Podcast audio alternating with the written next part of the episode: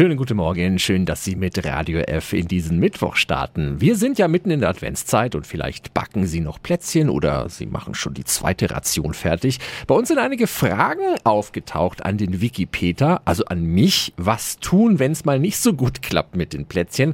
Aber Steffi, ich würde sagen, da übernimmst jetzt du mal und bist unser Wikipedia, denn du kennst ja die allerbeste Expertin.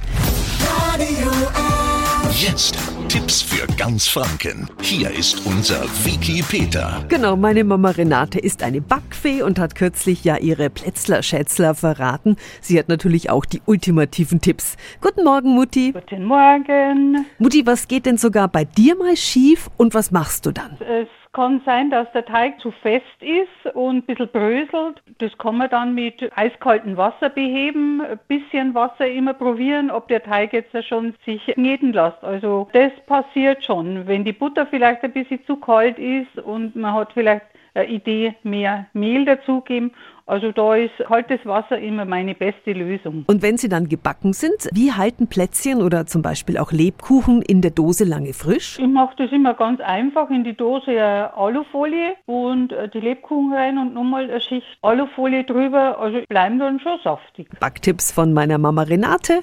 Diese Tipps und ihre Plätzler-Schätzler-Rezepte finden Sie auf unserer Homepage radiof.de. Tipps für ganz Franken von unserem Wiki Peter. Täglich neu im Guten Morgen Franken um 10 nach 9.